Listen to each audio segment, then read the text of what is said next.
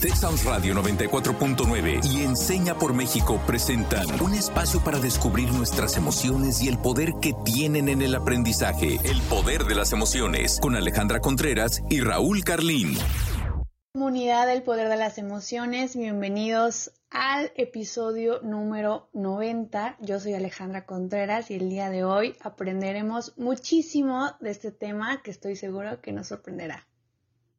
Buenas tardes a todos y todas. Yo soy Raúl Carlín, alumna de Enseña por México y coordinador senior del proyecto No Maestro en Radix Education. El día de hoy, precisamente, llevaremos a cabo el episodio que hacemos siempre en colaboración con Radix y en esta ocasión hablaremos de una mentalidad de crecimiento en matemáticas. Y esto lo vamos a hacer de la mano de Rita Sánchez, ella es directora de investigación y desarrollo de Radix Education, y de Jimena Madrigal coordinadora de proyectos en Radix Education. Hola Jimena, bienvenida a este espacio. Rita, tú vuelves porque ya has estado, ya te hemos tenido aquí, así que bienvenida de vuelta a nuestro, a nuestro programa El Poder de las Emociones. Pues estamos muy bien, Ale y Raúl, muchísimas gracias de nuevo por la invitación. Hola, hola, muchas gracias por eh, invitarme a este espacio. Estoy muy emocionada ya que es la primera vez que estoy aquí. Gracias Raúl, gracias Ale.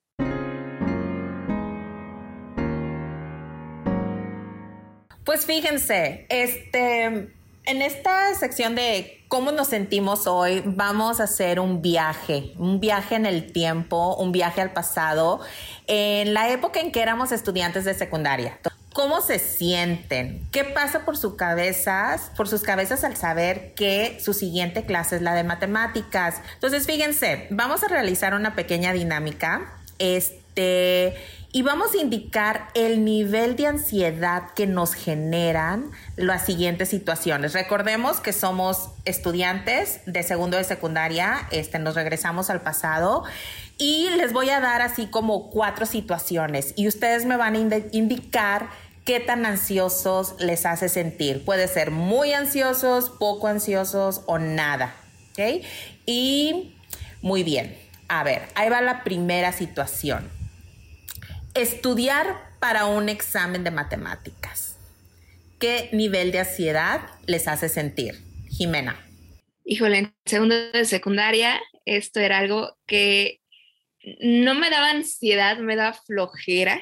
Y el nivel de ansiedad era como un 2, 3. No estaba muy enganchada con las matemáticas en ese momento. Muy bien, Jimena. Raúl. Sí, completamente. O sea, yo creo que una flojera enorme también. O sea, yo, yo tampoco me generaba nervio ni miedo. ¿Y ahora, Ale?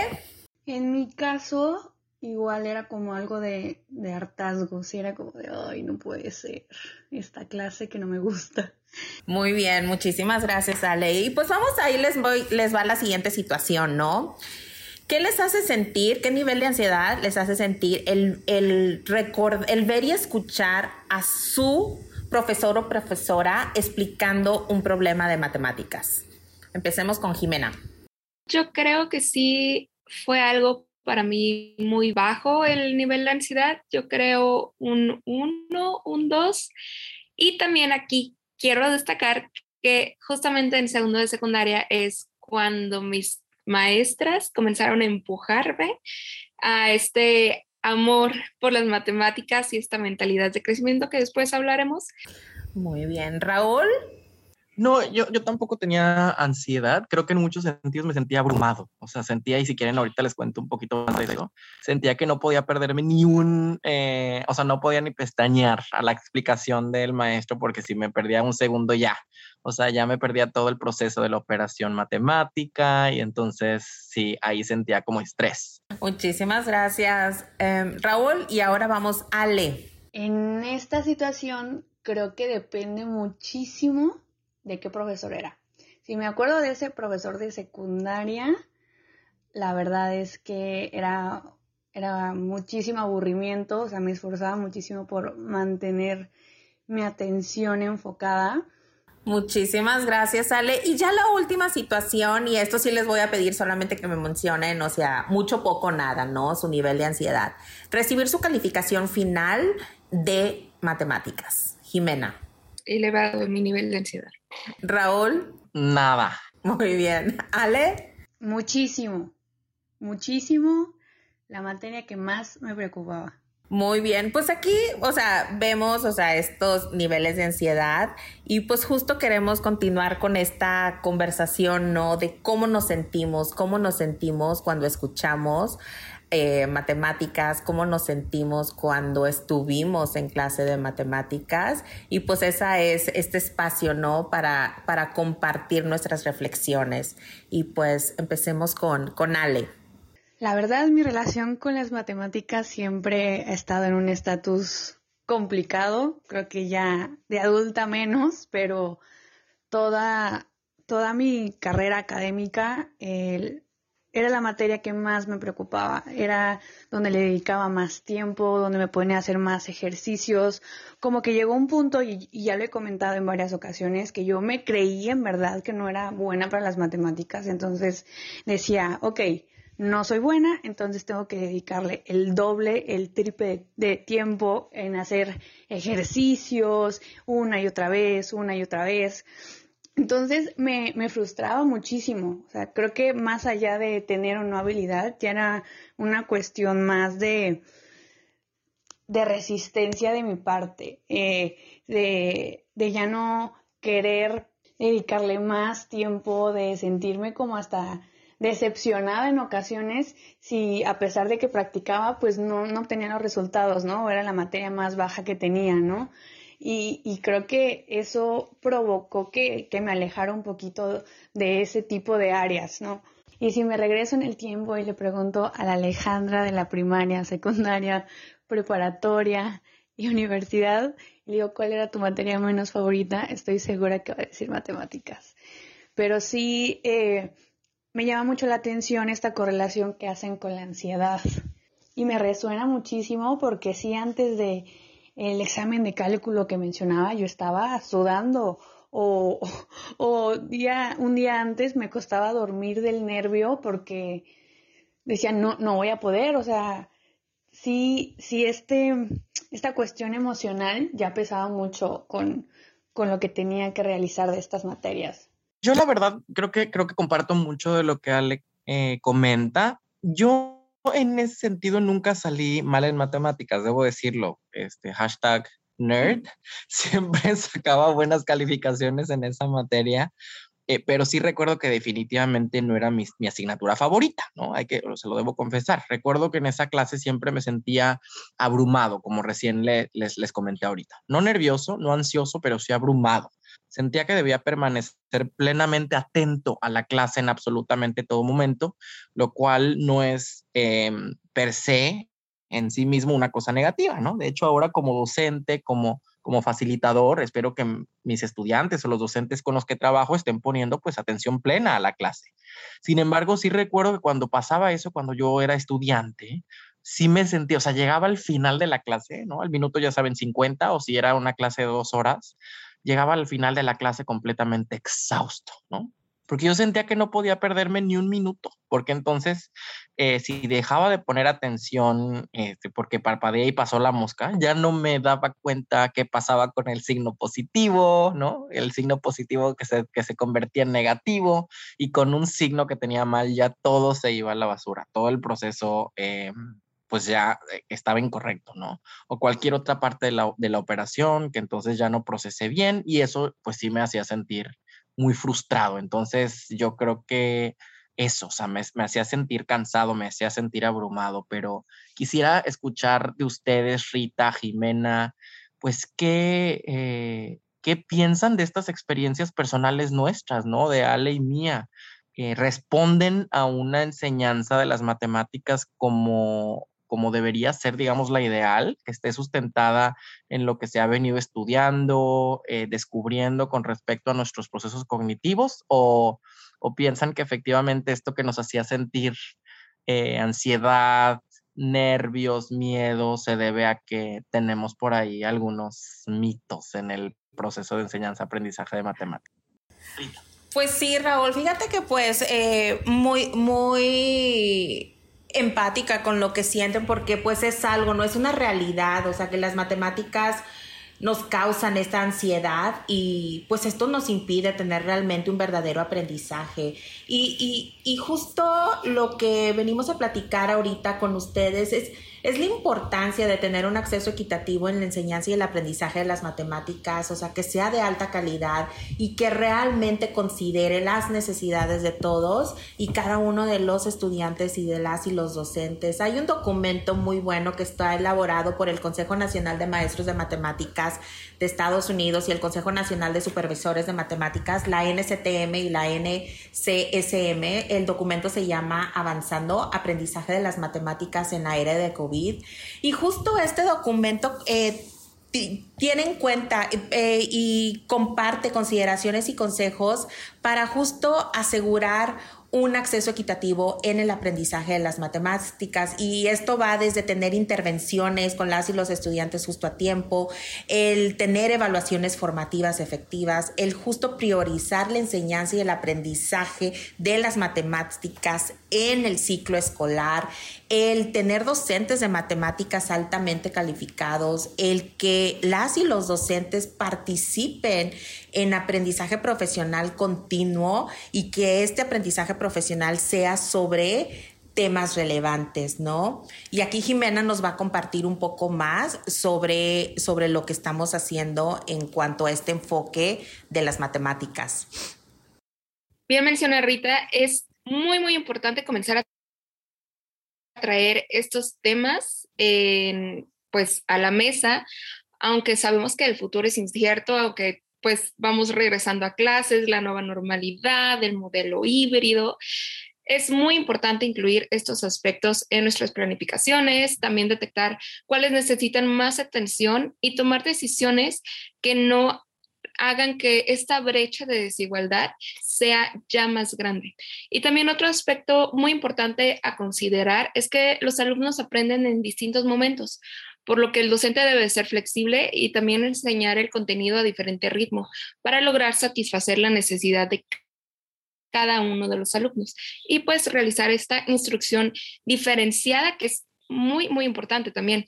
Y pues aquí radica nuestro enfoque en la importancia de una mentalidad de crecimiento en las matemáticas. Interesante esto que nos comparten Rita y Jimena, ¿no? Me quedo pensando ahorita que Jimena nos dice, claro, pues es que no todos los estudiantes aprenden igual y en el mismo ritmo. Y yo recuerdo cuando era estudiante, claro, que toda mi, todo mi salón estábamos sentados en las bancas aprendiendo exactamente lo mismo, ¿no? Cuando eres niño, aprendes al mismo tiempo, todo mundo te enseña la tabla de multiplicar, ¿no? Y luego en la secundaria y en la prepa comienzas a, a complejizar las operaciones matemáticas, pero al final te enseñan lo mismo a la misma velocidad, en el mismo ritmo, como si todos, tú, tú, como si tú fueras exactamente el mismo ser humano que tu compañero de al lado y que tu compañera de enfrente. Pero creo que como ese, hay otros mitos en este proceso de enseñanza y aprendizaje de las matemáticas y, y, el vínculo que este tienen con la mentalidad de crecimiento. Entonces me encantaría que los desbloqueáramos juntos, juntas. Rita, Ale, Jimena, y todos y todas en casa. Así que les invito a esta sección que nos gusta.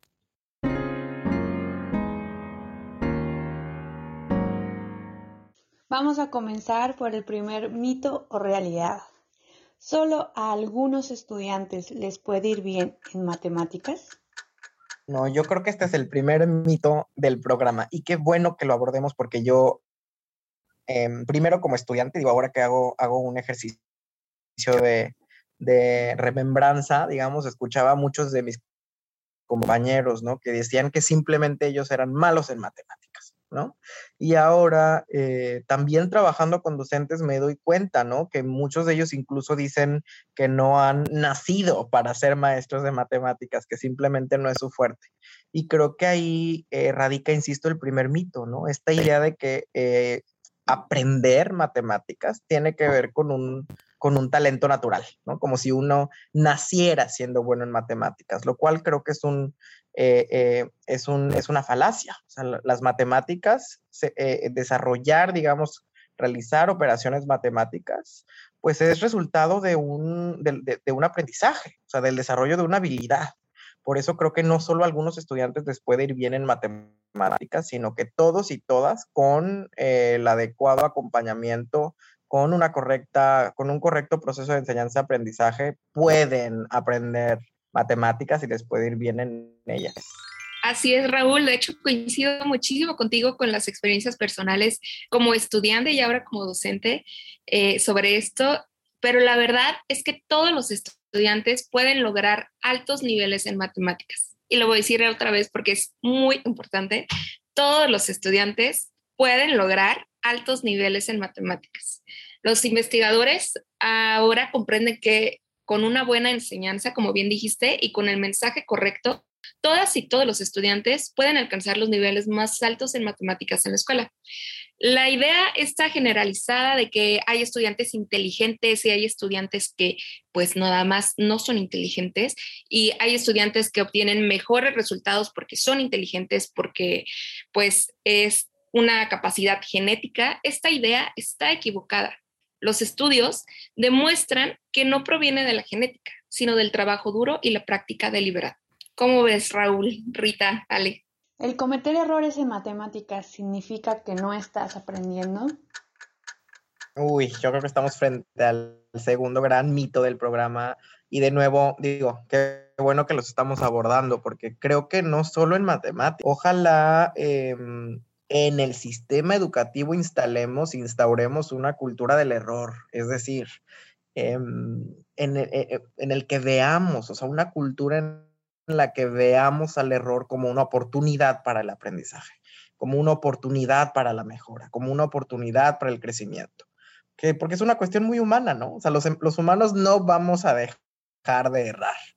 Entonces creo que hay que abrazar el error y verlo como una oportunidad para errar menos en el futuro, ¿no? O, para, o para crecer o para aprender. Entonces, el cometer errores en matemáticas no significa que no estás aprendiendo. Al contrario, son una ventana para verificar qué parte del proceso es el que aún no hemos aprendido y entonces podemos mejorar. Por eso creo que este es el segundo gran mito de nuestro programa. Pues en efecto, Raúl, es un gran mito. El cometer errores no quiere decir que no estás aprendiendo. Al contrario, los errores y el esfuerzo son extremadamente importantes para el aprendizaje. Desde Piaget, este, desde los estudios de Piaget, sabemos y reconocemos que los estudiantes que experimentan conflictos cognitivos aprenden profundamente y que luchar con una nueva idea o concepto es muy productivo para aprender, para el aprendizaje. Pero fíjate, una investigación reciente sobre el cerebro ha producido lo que es, o sea, lo que muchos investigadores consideran un resultado, un resultado nuevo impresionante Sucede que cuando las personas cometen errores, este, ocurre una actividad cerebral que no ocurre cuando las y los estudiantes hacen el trabajo correctamente. Entonces, ¿esto qué quiere decir? Que estas personas, o sea, con esta mentalidad de crecimiento en el cual no se dan por vencidos con el error, sino que siguen y siguen tratando de entender por qué, el acto de cometer este error resulta en un crecimiento cerebral particularmente significativo. Entonces, quitémonos ese mito de que un error es algo negativo, sino los errores y el esfuerzo justo nos van a apoyar a tener este crecimiento cerebral que tanto deseamos, ¿no? De manera personal estoy derribando mitos que fueron una parte muy significativa de mi vida como estudiante. Entonces, quiero terminar esta sección preguntándoles, ¿el resolver ejercicios de matemáticas en el menor tiempo posible significa que eres bueno en matemáticas? Es decir, entre más rápido, mejor. Híjole, este sí me está, me está costando. La verdad es que voy a, voy a decir que es un mito, me la voy a jugar y a ver qué nos tiene por decir Jimena, pero creo que tiene que ver con esta normalización, ¿no? De, de, la eficiencia. O sea, yo de nuevo recuerdo cuando era estudiante y eh, pues sí, nos, básicamente nos cronometraban pues para resolver las operaciones, los ejercicios matemáticos, ¿no?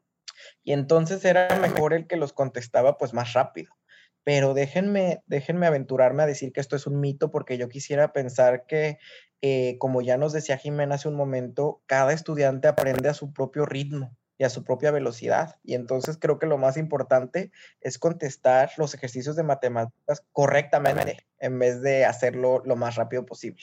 pero déjanos saber. Así es, Raúl, estás completamente en lo correcto. Las matemáticas deben de disociarse de la velocidad. Esto es algo muy, muy importante, pues no es necesario fomentar la velocidad en los salones de clases de matemáticas. Además del estrés causado por la presión del tiempo, rara vez esto es una manera de motivar a los estudiantes eh, a ser rápidos, ¿no? En cambio, los estudiantes rápidos se mantienen rápidos y los estudiantes que comprenden los problemas de una manera más lenta, pues se mantienen lentos. Y aquellos con ansiedad con las matemáticas se vuelven más lentos, pues estás más preocupado por el contestar el problema rápido que por comprenderlo, como bien lo dijiste. Eh, pruebas cronometradas y otros materiales, materiales relacionados con la velocidad, como las tarjetas didácticas, hacen que los pensadores matemáticos lentos y profundos se desanimen en las aulas. Y bueno, pues es importante presentar a las matemáticas como un tema que requiere un pensamiento profundo, no un recuerdo rápido. Y más información sobre este tema, sobre la disociación de las matemáticas con la velocidad, está en el artículo Liberando el Potencial Matemática de las y los Estudiantes. Este artículo es de Joe Bowler, es una doctora de la Universidad de Stanford y les recomiendo muchísimo este artículo para aprender y comprender más sobre este tema y romper más mitos de las matemáticas. Pues me encanta, voy a correr después de que termine este episodio a leer el, texto de, Joe Bowler. Y la verdad es que me quedo pensando qué desbloqueamos el día de hoy. Yo definitivamente para mí, la verdad es que sí es un desbloqueo este último, este último mito que hemos desbloqueado, Jimena, Rita, Ale, el tema del tiempo, o sea, el, imperativo de disociar las matemáticas de la velocidad. Porque es algo que, insisto, seguramente hemos normalizado todos cuando hemos sido estudiantes en la asignatura de matemáticas. que nos vayan tomando el tiempo, siempre buscamos resolver, a la hora de resolver una operación matemática, tiene raíces más profundas. Déjenme, déjenme ser temerario con esto, pero creo que en general a la escuela, digamos, se le, se le, han infiltrado ciertos valores que sostienen al sistema. Y uno de ellos es la eficiencia, ¿no? O sea, nos enseñan desde niños a que hay que ser eficientes, hacerlo todo en el menor tiempo posible y con el mínimo esfuerzo. Y creo que si bien eso puede ser viable en ciertos escenarios, o sea, creo que sí la escuela debe enseñarte, debe a desarrollar habilidades para, para resolver las cosas eh, de manera relativamente rápida, no creo que necesariamente sea lo ideal si consideramos que en algunas ocasiones la rapidez no va siempre acompañada de la profundidad. Y me encantó como lo dijo Jimena ahorita que estaba desbloqueando el tercer mito. O sea, eh, las matemáticas son un tema que requiere un pensamiento profundo, no un recuerdo rápido. Eso desbloqueó el día de hoy, pero no sé qué, qué es lo que Ale también. Hoy me quedo con que es muy importante como padres de familia, como aliados de la educación, como profesores, priorizar justo el proceso de enseñanza-aprendizaje más que el resultado. Eh, creo que, y más en matemáticas, siempre nos vamos en cuánto fue la calificación que obtuvo más que si sabe entender los procesos y todo ese tipo de situaciones que nos vinieron a explicar Rita y Jimena. Rescato lo importante que es justo crear maneras más asertivas y agradables de enseñar las matemáticas. Y fíjate, este Raúl y Ale, justo para seguir desbloqueando este, estos mitos, ¿no? Estos paradigmas que a veces tenemos en, justo el aprendizaje de las matemáticas. Estamos por arrancar un programa piloto que se llama Knowledge en mi escuela y el objetivo es dar soporte a las y los docentes de matemáticas de tercero de primaria hasta tercero de secundaria para que puedan identificar y cerrar las brechas de aprendizaje de sus estudiantes utilizando los recursos de la plataforma Knowledge Hook justo para promover una mentalidad de crecimiento en el aprendizaje de las matemáticas, no solamente en las y los estudiantes, sino también en y los docentes. Bueno, gracias Rita. Y pues Knowledge es, ¿qué es Knowledge para empezar? Es una plataforma de desarrollo profesional docente y detección de brechas en los estudiantes de aprendizaje alineado a los planes de eh, estudio de México en matemáticas. El programa piloto que estamos invitándolos aquí Tiene como objetivo una duración de 45 días y va dirigido a docentes de nivel primaria y secundaria que imparten clases de matemáticas en los grados de tercero de primaria a tercero de secundaria. El docente debe de contar con acceso a algún tipo de, de dispositivo electrónico y conexión a Internet y también trabajar con estudiantes con acceso a algún tipo de dispositivo electrónico. Para más información, pueden contactarnos en soporteacadémico.proyectonuevomaestro.org. Pues excelente, Rita, Jimena, mil gracias. Mil gracias por venir a este episodio a platicarnos sobre mentalidad de crecimiento y matemáticas. Y ya saben, docentes de primaria y secundaria que estén escuchando este episodio, este programa, por favor, por favor, vayan a explorar el programa piloto de Knowledge Hook no se van a arrepentir. Si cualquier duda, como bien nos dice Jimena, escriban. Y a nuestra audiencia, muchas gracias por estar aquí el día de hoy también escuchándonos. Les dejamos la pregunta del día. Sigan, sigan reflexionando sobre este tema más allá del episodio. Y la pregunta es, ¿cómo podemos promover en nuestros espacios una mentalidad de crecimiento que derive en un aprendizaje profundo de las matemáticas? Y nuestra frase del día de hoy, precisamente de Joe Bowler, nuestra académica multicitada el día de hoy.